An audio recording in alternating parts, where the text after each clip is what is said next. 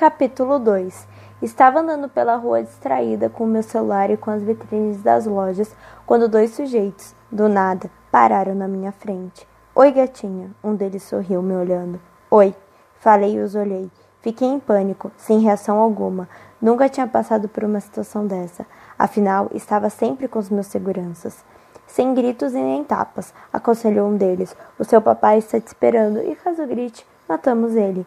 O outro disse e eu comecei a tremer. O que vocês querem? Perguntei com a respiração acelerada. Queremos você. Levantei as sobrancelhas. Eu tenho trezentos reais aqui. Serve? Perguntei com a esperança que eles me deixassem ir. Só que eu esqueci que não valia apenas trezentos reais, e sim milhões. Com toda certeza, meu pai pagaria muito para me libertarem. Entra no carro, ordenou um deles gritando. Não precisa gritar, e eu sei entrar sozinha. Falei irritada e tirando a mão deles de mim. Entrei no carro e um dos homens foi atrás comigo e ficou segurando pelo pulso. Enquanto o outro dirigia assustado. Os dois usavam óculos escuros e boné. Eu comecei a perceber que nem juntando todos os problemas que eu já tinha tido, daria um maior do que esses. Eu não tinha um plano para resolver isso e estava sozinha. Por dentro estava desesperada, apavorada, mas por fora eu não demonstrava. Se tem uma coisa que aprendi com a minha mãe foi nunca demonstrar fraqueza. Depois de algumas horas e fazendo um caminho que eu não conhecia, chegamos no meio do nada, um lugar com mais mato do que asfalto. Isso me assustou. Com toda certeza, não tinha um sinal de telefone. Eles pararam o carro bem na frente de uma casa pequena e feia. Feia para mim, mas eu já vi muitas pessoas que moram normalmente em uma casa assim. Entramos na casa e eles me levaram até um quarto. Não disseram uma palavra e me fecharam lá dentro. A porta que tinha umas cinco trancas, foi trancada. Eu não sei por que de tantas trancas, já que eu não conseguiria arrombar nenhuma porta com apenas uma tranca. E um detalhe importante: eles ficaram com a minha bolsa. Felizmente, ela já era da coleção passada, então não sofri tanto.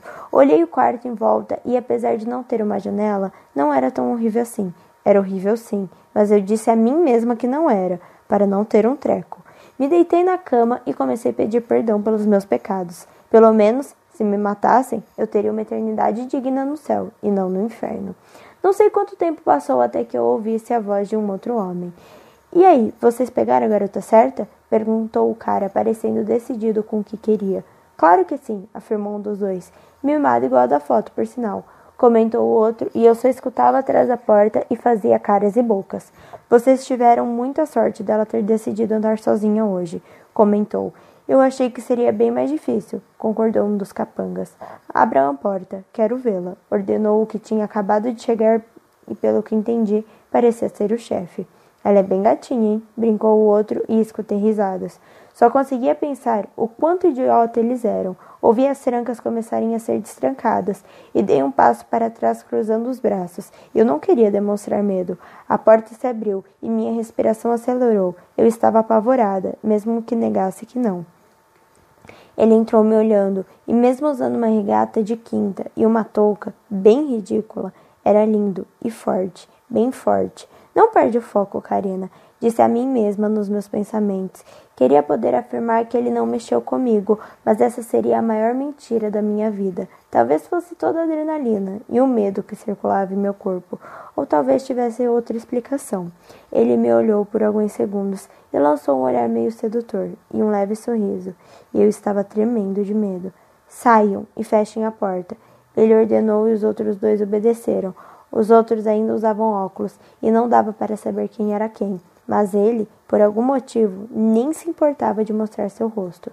Minha respiração começou a acelerar à medida que ele se aproximava de mim, com aquele olhar profundo dele, e eu comecei a piscar mais quando ele chegou a centímetros de mim. Os nossos corpos estavam perto demais, pelo menos o suficiente para ele segurar em meu braço. Você está tremendo, comentou, e eu concordei com a cabeça, e não parava de olhar nos olhos dele com a esperança de poder desvendar o que se passava em sua mente. Eu quero ir embora, afirmei em tom de ordem, tentando parecer forte. Você vai, ele concordou como se estivesse fazendo uma promessa. Mas não hoje, ele comentou me olhando nos olhos. Por que não? Eu não quero morrer. Eu disse com lágrimas nos olhos. Você não vai morrer, balançou a cabeça. Eu suspirei aliviada e querendo acreditar nele. Como posso confiar em você? Questionei, e ele concordou com a cabeça e sorriu levemente. Verdade, ele disse e deu um passo para trás. Você não vai fazer nada comigo, né? Perguntei, querendo ter certeza. Não vou te estuprar. Ele negou, parecendo ficar ofendido com a pergunta. É que você mandou os dois saírem, comentei. Eu só queria falar com você. Ele disse e eu suspirei. E avaliar o quanto você vale, comentou. Achei que cada pessoa no mundo tinha um valor inestimável, comentei de volta. Na maioria dos casos, sim, mas nesse caso é diferente, explicou. Já chegou a alguma conclusão? Indaguei olhando nos olhos e descruzando meus braços. Eu concluí que você vale mais do que um milhão, ele afirmou, e eu sem saber o que responder. Sim, só os meus sapatos custam vinte mil. Afinal, foram feitos por uma marca exclusivamente para mim. Eu expliquei olhando para os meus pés. Imagino, ele sorriu, mas agora um sorriso sincero, e eu dei um leve sorriso, que quase não apareceu. Mas isso que você faz é errado, comentei tentando puxar assunto para me tranquilizar. Depende do ponto de vista, me olhou nos olhos. Querer mandar nas garotas e humilhar os outros também não é certo. Sorriu como se estivesse brincando. Todos precisam de um líder e elas necessitam de mim. Eu disse balançando a cabeça, afirmando. Ele quase riu, mas parou. Quantos anos você tem? Ele perguntou, se sentando na cama. Achei que tivesse olhado minha ficha inteira. Comentei-o olhando. Tenho 19 anos. Ele falou e eu tentei parecer a mais educada possível. Pena que eu não perguntei. Sorri falsa. Ele olhou para o lado e respirou fundo. Quantos anos você tem? Perguntou novamente e me olhou sério. Dezesseis. Eu respondi com medo de sua reação. Ele se levantou. Foi até a porta, me olhou pela última vez e saiu fechando a porta. Suspirei e me sentei na cama, tentando entender tudo o que tinha acontecido. Fingir ser forte era mais difícil do que imaginava. À noite, um dos caras entrou no quarto. O Leonardo mandou te entregar, disse-me olhando, e ainda usava óculos e boné. Quem é Leonardo? Indaguei olhando. O que veio mais cedo e quis ficar sozinho com você? Ele contou e agora pelo menos sabia o nome dele. Vocês fizeram alguma coisa? Perguntou sem se aguentar. Eu revirei os olhos e peguei a caixa. Não é da sua conta, mas não fizemos nada. E diga para ele que até falaria obrigada se não estivesse sendo mantida presa. Eu disse e comecei a olhar para a caixa, que agora eu segurava em meus braços. O homem saiu em segundos do quarto. Olhei para a caixa por mais algum tempo. Por que isso? O que ele queria? O que era? Será que deveria abrir? Coloquei a caixa na cama e fiquei um tempo andando de um lado para o outro, pensando se deveria abrir ou não. Depois de alguns minutos, e tomada pela curiosidade, decidi abrir. Eu fiquei surpresa quando abri a caixa e vi tudo o que tinha dentro dela. Afinal, era o presente mais interessante, necessário e estranho da minha vida. Tinha um pijama lindo e coisas de higiene pessoal, como sabonete, shampoo, condicionador e uma toalha branca maravilhosa. Nunca pensei que alguém como Leonardo se importaria comigo, mas pelo visto, de algum jeito estranho, ele se importava. No banheiro tinha um pequeno vidro no alto que dava para ver se era dia ou noite, e tinha um chuveiro com água quente. Eu achei estranho ter tanta coisa em um lugar para deixar uma menina como eu em cativeiro. Era um sequestro de luxo, pois mesmo eu, que moro no melhor bairro da cidade, nunca tinha ouvido falar disso. Eu tive dificuldade em tomar banho e depois de dormir. Tanta coisa havia acontecido em apenas um dia, o dia que eu achava que seria apenas mais um dia normal. Na manhã seguinte, acordei com Leonardo em meu quarto. Eu levei um susto. Quem ele acha que é? Havia uma mesa e uma cadeira que não estavam lá na noite anterior, e Leonardo, mesmo sendo bruto, tentava colocar frutas de uma forma que decorasse a mesa. O olhei por alguns instantes e me sentei rapidamente. Bom dia. Ele desejou, e eu o olhei por alguns segundos antes de responder. Nada estava bom, tudo estava errado. O dia estaria bom se eu estivesse em casa. Não tem como ser bom, eu disse, e passei as mãos no meu cabelo para ajeitá-lo. Estão lindos, ele disse e sorriu vindo em minha direção. O que você está fazendo aqui, Leonardo? Perguntei, olhando confusa e perdida. Então já descobriu meu nome? Questionou rindo como se fosse um dia feliz. Eu quero ir embora. Falei sem rir de suas palavras ou conseguir sorrir. Eles ficam bem. Eles ficam bem em você. Ele elogiou e se sentou do meu lado. Levantei as sobrancelhas. Ainda prefiro liso. E com caixas na ponta. Eu disse ainda passando os dedos pelos fios. À tarde eu mando trazerem uma chapinha. Ele afirmou e se levantou rapidamente. Agora você precisa comer. Afirmou meio que ordenando. Eu não estava entendendo nada. Estava confusa com tudo, com uma vontade imensa de chorar e preocupada se um dia eu voltaria para minha vida. O olhei muito confusa e querendo fazer um milhão de perguntas, mas algo em mim fez com que eu ficasse quieta e fosse tomar café da manhã. Eu fui até a cadeira e me sentei. Fiquei parado durante alguns segundos, extremamente confusa e com o olhar perdido pelo quarto. Leonardo saiu e voltou para o quarto com mais uma cadeira. Tomei coragem. O que você quer? Disparei, olhando séria. Ele levantou o olhar. Quero só que você fique bem, ele afirmou e eu revirei os olhos. Então, me deixe ir embora. Falei sem entender porque não me deixava partir logo de uma vez. Não posso, ele afirmou e suspirou, parecendo estar triste. Mas não era possível. Ninguém que sequestre pessoas tem esse tipo de sentimento. Isso é mentira. O olhei brava. Não é mentira, negou como se fosse a melhor pessoa do mundo. É sim, afirmei irritada por querer me tratar bem e me manter presa ao mesmo tempo. Por que eu mentiria sobre isso? Perguntou e eu não consegui resposta para essa pergunta. Quanto você está pedindo pela minha vida? Questionei tentando raciocinar. Estão pedindo um milhão. Ele respondeu, e eu achei a pior coisa do mundo. As pessoas pagam fácil por uma vida que ama. E ainda finge que se importa. Comentei, agora concluindo meu pensamento. Encostei na cadeira e olhei para o teto.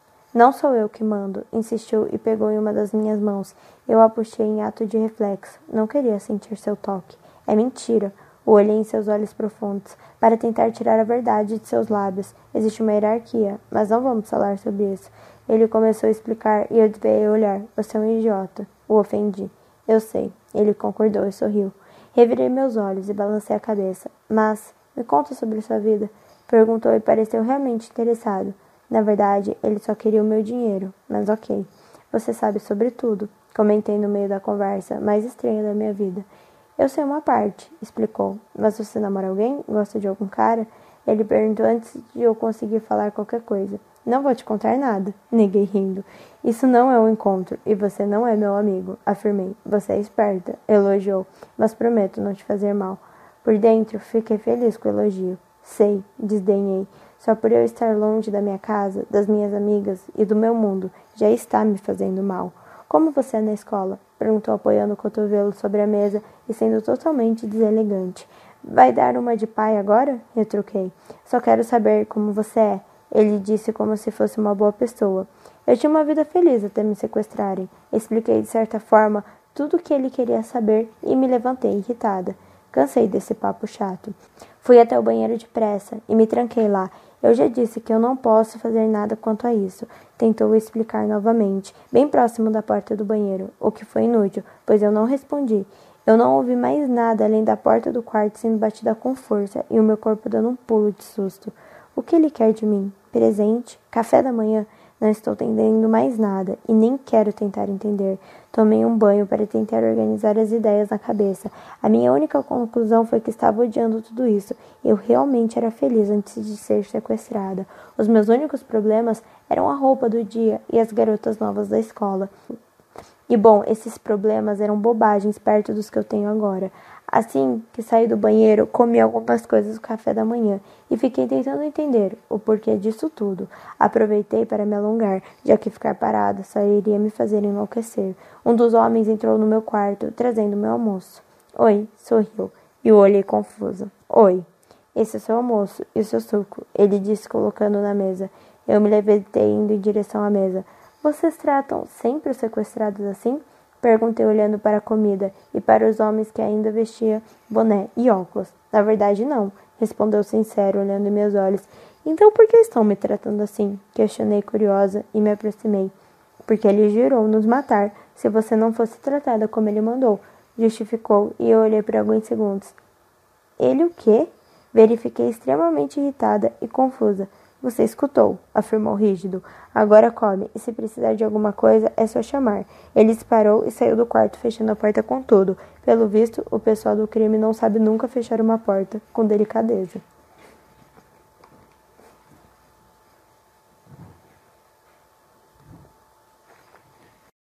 Oi, tudo bem? Esse foi mais um capítulo. Não esqueça de se inscrever no canal, deixar o seu like e o seu comentário do que você está achando dessa história maravilhosa. Beijão!